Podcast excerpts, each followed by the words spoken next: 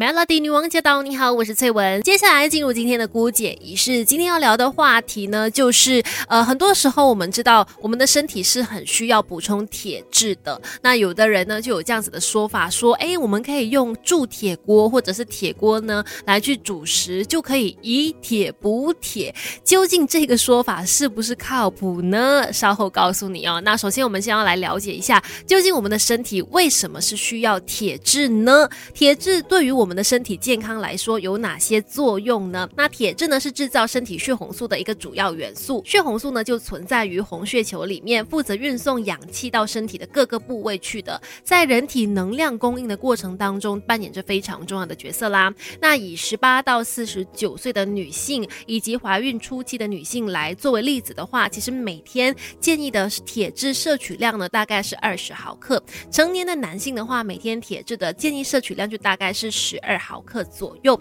如果说我们的身体它缺乏铁质的话，可能会有以下的一些状况。第一个就是你可能会觉得自己很容易会有肥胖的情况哦。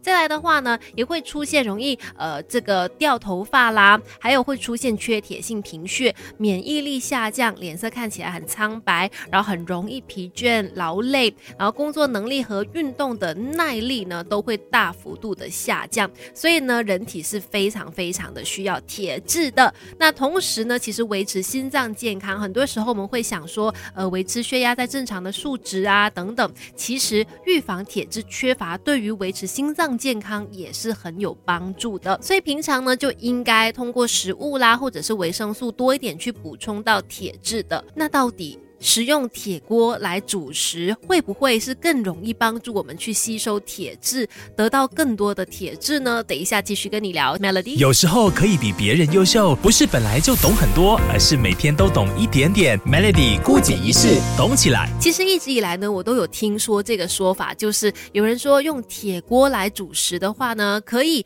呃帮助我们人体吸收铁质，可以以铁补铁。究竟这个说法靠不靠谱呢？那之前。哦，在呃日本那边的一个电视节目上面呢，有一集他们就提到说要维持心脏的健康的方法嘛，他们就邀请到了一些年纪比较长的长者，六十到七十九岁的那这些老人家呢，他们平时是没有在做这个运动的，然后就想说请他们来做一下测试，看看他们的心脏年龄。结果有一位老人家呢，他的年纪大概是六十二岁，可是他做出来的测试结果却发现他的心脏年龄只有三十六岁，比实际年龄。还要年轻很多，所以他们就特别去采访他了。结果就了解到他的一些呃，从年轻就开始的饮食习惯，可能跟这个维持心脏健康很有关系。其中就包括他很多时候呢，都喜欢用铁壶或者是铁锅来去煮食或者是煲水的。那他们就觉得说，哎，可能就是跟这个习惯很有关系，让他的铁质呢的摄取是很足够的，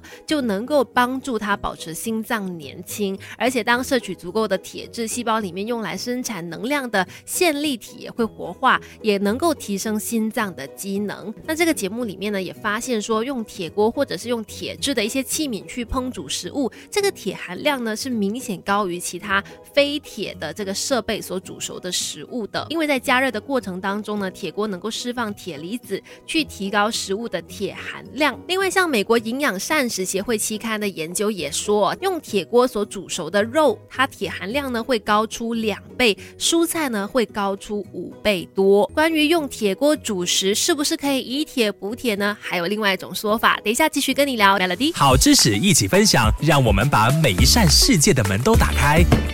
Melody 姑姐仪式学起来，Melody 女王驾到！你好，我是翠文。今天在姑姐仪式呢，就跟你聊一聊我们身体很需要的微量元素铁质。那刚才就提到日本那边呢，有一个电视节目，最近就呃研究发现说，有一位老人家呢，就是因为平常在他的日常生活当中很常使用铁的器具器皿去烹煮食物，那就跟他的心脏健康很年轻诶有一些关系。另外呢，也有研究发现说，用一些铁质的器皿来去煮。煮食物的话呢，食物的铁含量呢会有所提高。那究竟是不是真的用铁的器皿来去烹煮食物就可以以铁补铁呢？真的有不一样的说法诶。像之前呢就有研究发现说，用一般没有涂层的铸铁锅去烹煮食物，它确实铁锅呢确实会溶出微量的铁，而且会稍微的增加这些带酸食物的铁含量。